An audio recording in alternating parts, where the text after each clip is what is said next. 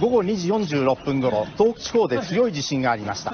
震度7が宮城県北部です。震度7が宮城県北部。また、震度5弱が山形県、震度6強が宮城県中部、福島県中通り。刚才播放的一段音频是2011年3月11日 NHK 在直播现场突然发布的地震预报。今年是日本311大地震发生十二周年，我准备了几个问题， 采访了几位在日华人亲历者，通过他们的回忆和感受，共同悼念311大地震及海啸遇难者。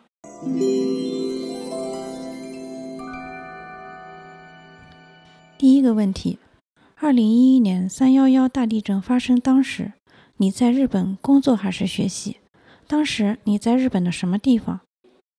我当时是在日本已经工作，嗯，是在日本东京。二零一一年是在日本工作的第三年，在东京的一家 IT 公司上班。三幺幺大地震发生的时候，我在日本是从事软件开发工作。当时我是在日本的东京。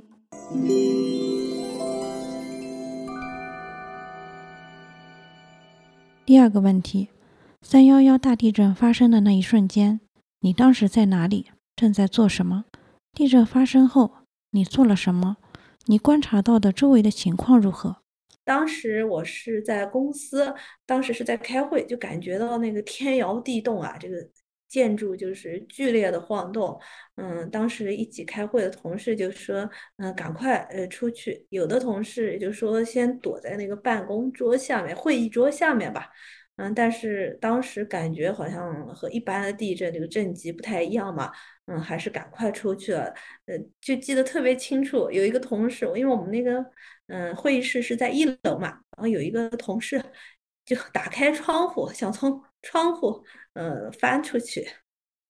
当时是下午，在品川的一个类似于数据中心的仓库里装服务器，开始晃动时，我没有任何反应，以为和以前经历过的地震没什么区别。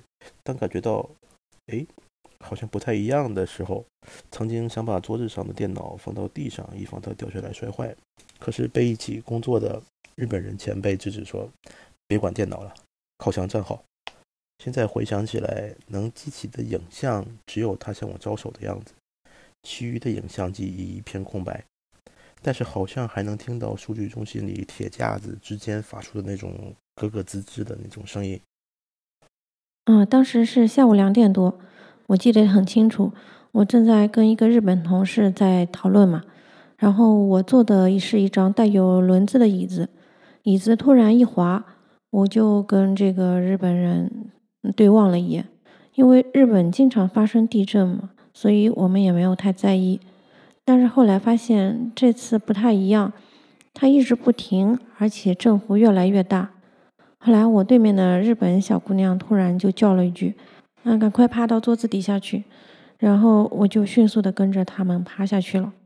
当时地震晃的真的很厉害，而且持续了很长时间。我对面的女孩一直说啊，快快，就是好吓人啊，好吓人啊，还说怎么一直不停。这个时候还有两个男孩子，他们迅速往楼梯间跑去。后来地震停止了以后，我才发现这两个男孩子他们一直在楼梯间顶着那个门。因为他们从小就接受过防灾训练嘛，他们知道地震的时候一定要确保门能打开，可以逃生。嗯，后来我们就迅速的从楼梯跑到了楼下空旷的地方，当时也不敢再上楼，嗯，在下面等了半个小时，结果又发生了余震，余震级数也很大。嗯，当时看到旁边的高速公路的路面就像绳子一样在那左右的摆动，非常的恐怖。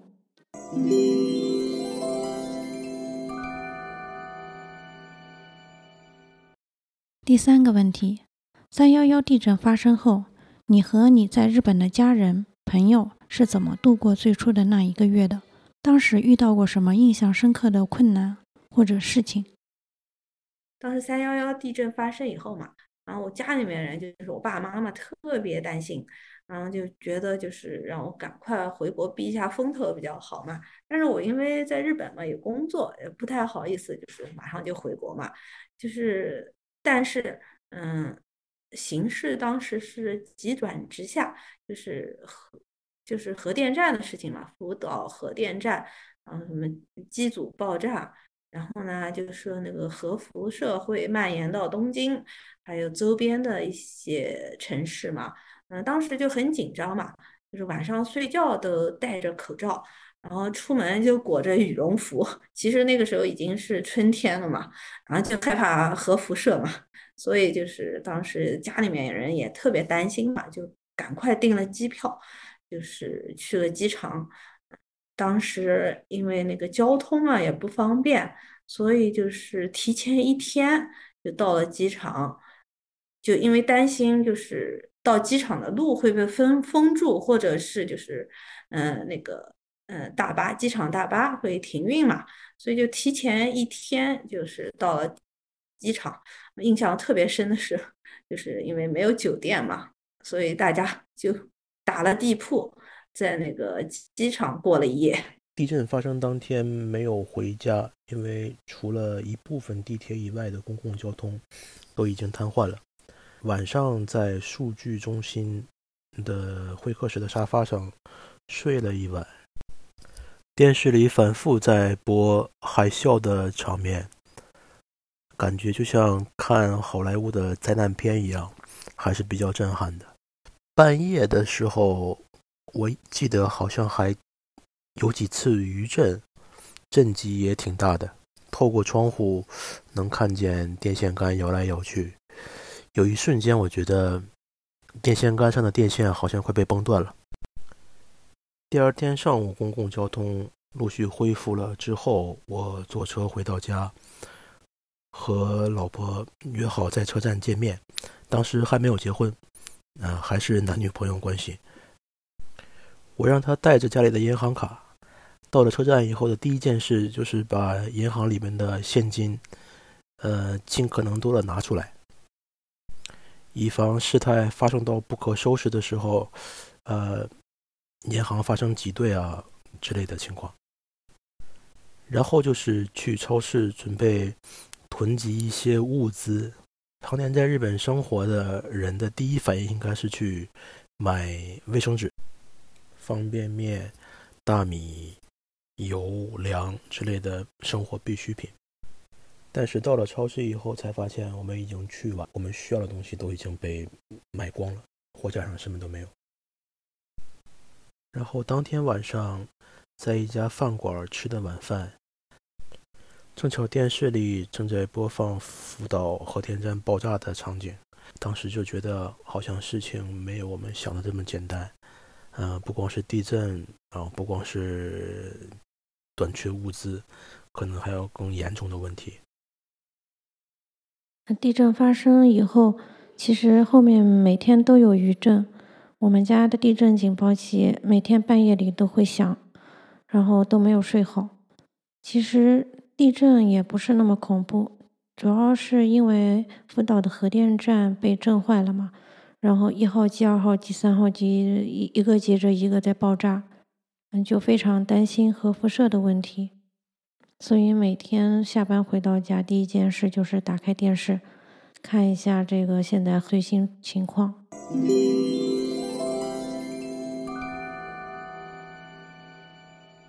第四个问题，有什么事情是让你感动，或者受到震撼，或者感到愤怒、无助的？其实当时东京受到的影响并不是很大，嗯，我感到印象非常深刻的是，就是日本的这个社会秩序啊，还是非常大家非常遵守这个社会秩序、社会公德，然后尤其是在便利店外面嘛，然后大家都在排队，然后包括等着回家的人，嗯，都是在嗯出租车停泊站嘛，然后井井有条的排队，然后也没有人插队。这种非常守规则，然后守秩序的这种，嗯，行为嘛，给我留下了非常深的印象。首先让我觉得感动的可能有两件事吧。第一件事就是在这种大的自然灾害面前，在海外的，在日本的华人还是非常团结，还是能互相帮忙的。比如说地震的当天晚上，我没回家，我女朋友就是现在的呃老婆，就是和当时的住在同一个楼里的邻居一家一起过的夜，因为一个人还是很害怕嘛。再有就是地震之后的一个月或者两个月的时候，物资都比较紧张，所以大家有什么东西的话，大家都是互相分享的。然后互相去家里面吃饭呀，或有什么吃的的话，大家都会互相分享，互相接济一下。而且还有一段时期是因为供电不足，所以需要地区限电的。然后比如说谁家停电了，大家就可以去没有停电的朋友家去过夜，然后一起玩儿，一起生活。所以在这种情况下，还是感觉我身边的同胞们还是非常给力的。还有另外一件事儿，可能没有什么代表性。最多算是我个人的一段比较特别的体验吧。呃，记得当时福岛核电站开始出事故以后，大家都担心核辐射会不会危害到自己，所以有很大一部分人准备去关西或者回国去避一段时间。所以当时的机票也是非常的紧张。当时我是费了一点力气，在香港的国泰航空订了两张机票回国，但是最后思索再三之后，觉得可能事情还没那么严重，所以就想啊把机票退掉。但是。按照规矩来讲的话，个人原因的退票是不被允许的。就算退的话，也是要收取一部分手续费的。出乎意料的是，在没抱什么希望和国泰航空进行交涉之后，国泰航空决定无条件的全额退款，并在邮件里写祝我和家人在日本一切平安。说实话，看到邮件的那一瞬间，我还是非常非常感动。地震发生以后，东京的交通网整个瘫痪了。手机也没有信号，你就根本联络不上家里人。然后呢，就准备走路回家。当时我很震惊，在步行回家的路上，日本人非常淡定，他们就很平静地背着自己的包，朝着一个方向走。人行道上人很多，大家秩序很好，也没有人在那边叽叽喳喳的，就好像是排着一个队，这样很有秩序的往前走。那然后去过日本的人应该都知道。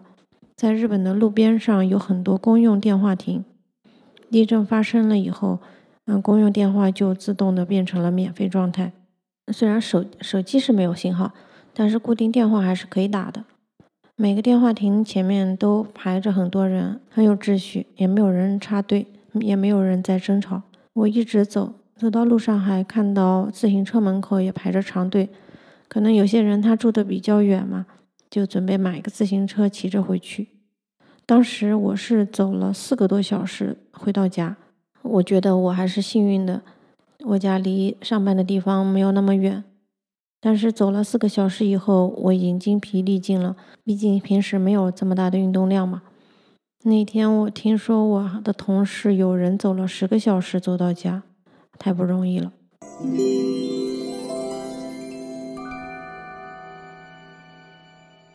第五个问题，在中国的家人是什么反应？我家人就是，嗯，一天要给我打十几个电话，催我订机票回国。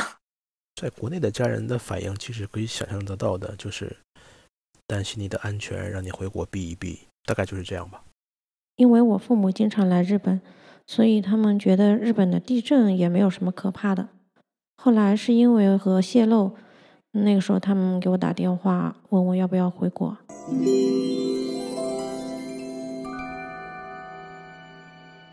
第六个问题：地震逐渐平息后，你的生活发生了什么样的变化？嗯，我是刚才所说的，就是因为那个福岛核电站出事以后嘛，就是马上订了机票，就逃回了中国。当时下飞机的时候，还有一个。嗯，就是记者采访了我，把我当成是从日本回去的留学生，然后感谢祖国，嗯，接接我们回家。其实生活没有任何变化，工作的话还是照常的工作，也并没有因为地震就决定回国或者去其他国家。但是有一个不算很直接，但是很大的一个变化，就是因为毕竟经历了一次大的地震嘛。可能就觉得生活还是比较变化无常的。所以结论就是应该好好的珍惜当下，珍惜眼前人。结果就是和当时的女朋友，也就是现在的老婆，决定结婚。地震以后，我觉得对我影响最大的就是去超市买菜。以前买菜的时候，我不会看产地，但是三幺幺以后，我就会特别注重产地。如果是福岛或者是其他跟辐射有关系的地方的菜，我都不会买。然后买鱼的话，如果是太平洋捕捞的，那我也可能不会买。嗯，会尽量选择一些进口的，或者是西边日本海的鱼。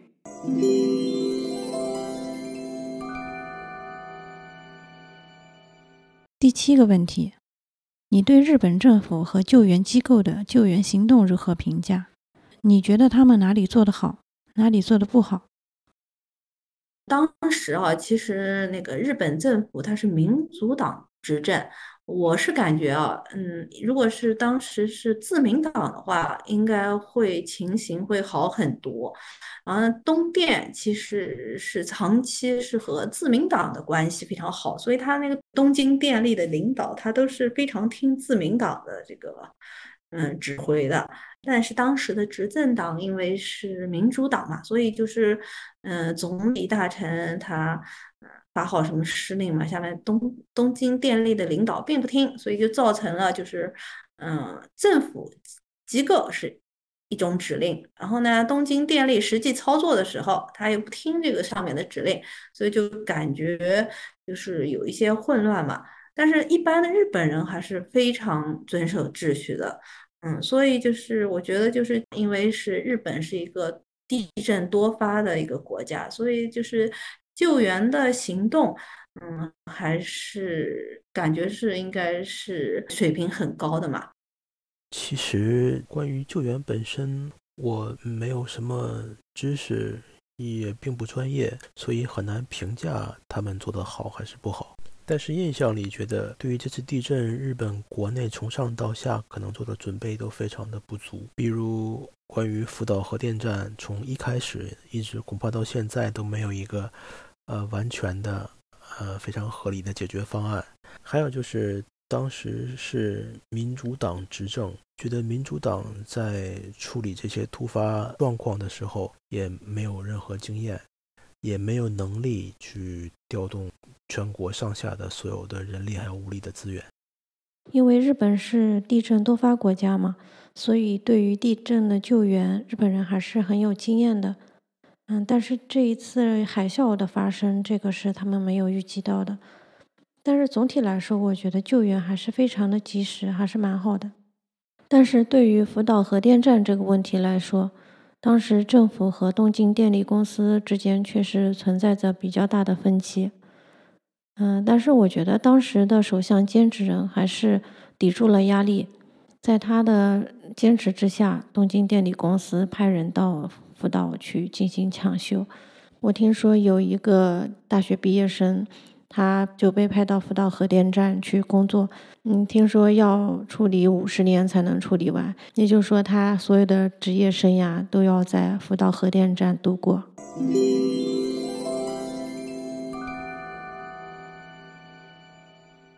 第八个问题，在三幺幺大地震后，你觉得日本社会有什么变化？你与日本人的关系有什么变化？这个三幺幺大地震以后，其实我是在嗯中国待了两年。嗯，我特别感动的是，嗯，我其实是临阵 逃兵，然后从日本，嗯，因为比较特别害怕嘛，一个人，所以逃回中国以后。就是日本的公司领导就对我 这个事情啊，不但没有批评，还说让我在中国，嗯，可以在网上继续工作，而且还给我升了职位，还涨了工资，还而且还帮我就申请了就是海外派驻的 一些额外的一些奖金。嗯，当时我就觉得这个日本的这种大公司嘛，就是特别 人性化，然后呢，就觉得就是这个日本的公司领导也是，嗯，特别 客气啊，也是觉得这个日本的领导并没有因为这件事情责怪我嘛。然后我就觉得挺感激的。完全没有，地震前后的日本社会也没什么变化，我和日本人的关系也没因为地震产生什么样的变化，大家还是和以前一样。其实当时核电站发生了危险以后，很多中国人，当然也包括一部分日本人都从东京往西边跑，跑到大阪或者京都这些地方，有些就直接从大阪坐飞机回国了。当时因为走得非常匆忙，其实也没有进行过工作的交接之类的，所以日本公司对这些行为嘛还是有一定的看法，觉得属于没有责任感、临阵脱逃，所以即使后来嗯又回到了工作岗位，可能他们心里还是有隔阂吧。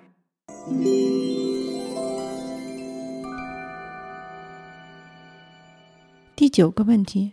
你觉得日本社会在面对灾难时有什么值得中国学习的地方？然后我就觉得，就是日本社会是在面对灾难的时候，嗯，就是尤其是嗯三幺幺大地震后，就各种灾害的它的那个预警预报系统就在精准化，还有就是信息可视化，还有就是灾难等级的这个统一。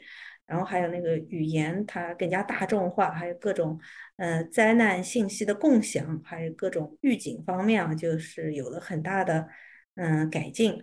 嗯，尤其是在嗯二零一三年开始，就是提供了就是紧急地震速报手机短信这种嗯服务，而且。嗯，从那个二零一五年开始，就是增为了就是为这个在日本生活的外国人更好的服务嘛，它就增加了就是多种文字，然后多种语音的这种紧急地震速报系统，而且就是呃更加呃加强了就是对小朋友的这种嗯紧急安全灾难防护意识的教育，比如说我们家那个小朋友嘛，嗯。一个是在保育园，嗯呃，一个是快要上小学了，他们就是定期就是有防灾训练的课，啊，我觉得这个呃也是非常好。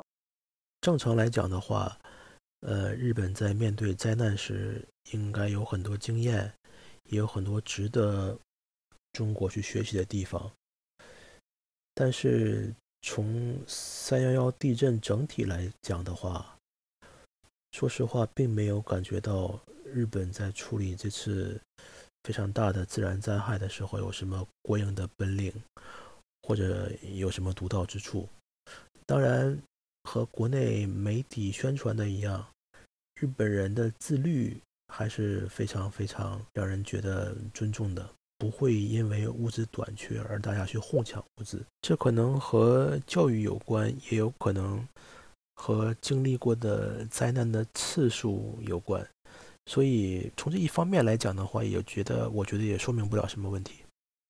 因为日本是一个地震多发国家嘛，他们从小就会对小朋友进行防灾训练，从幼儿园开始，小朋友就知道一旦发生了地震，应该是抱着头，然后钻到桌子底下，嗯，之后怎么逃生。一年级开学之前，学校就会要求家长准备好防灾头巾。嗯，这个防灾头巾就跟一个枕头差不多大，但是中间它是可以打开的。一旦发生了地震，小朋友就可以把这个东西套在头上，防止嗯高处的东西掉落下来砸到小朋友的脑袋。然后他们也都知道应该往哪里跑啊，在哪里躲。这就是因为从小一直训练嘛，所以在发生三幺幺大地震的时候，那我们公司的日本小哥哥他们会去楼梯间抵住门，给大家保留一个逃生的通道。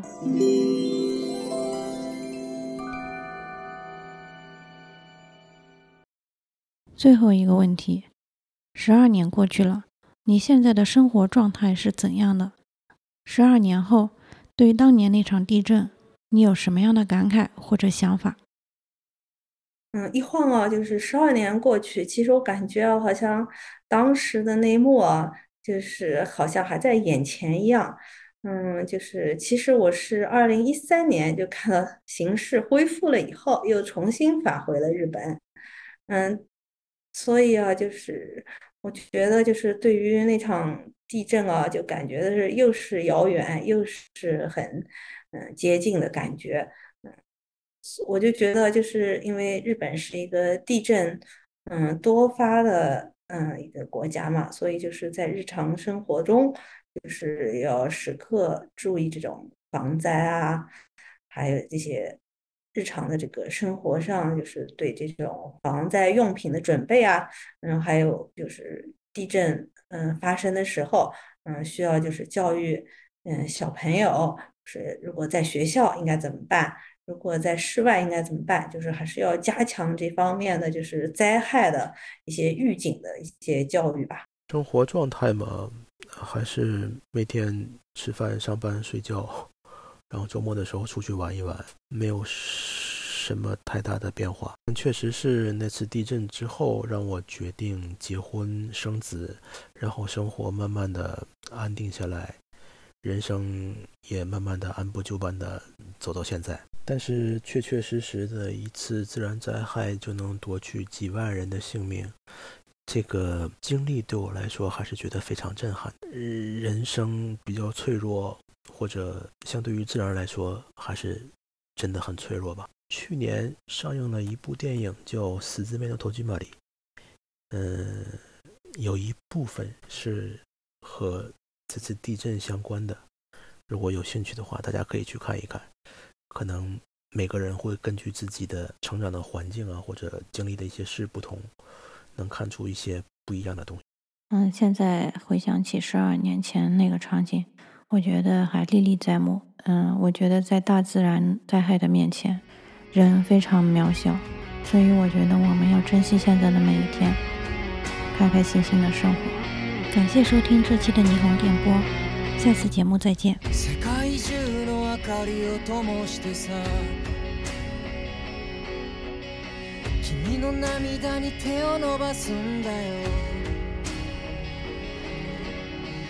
夜明け間近の彗星みたいに。ほらラストシーンは凛とした青だ息を切らして風を追い越してここまで。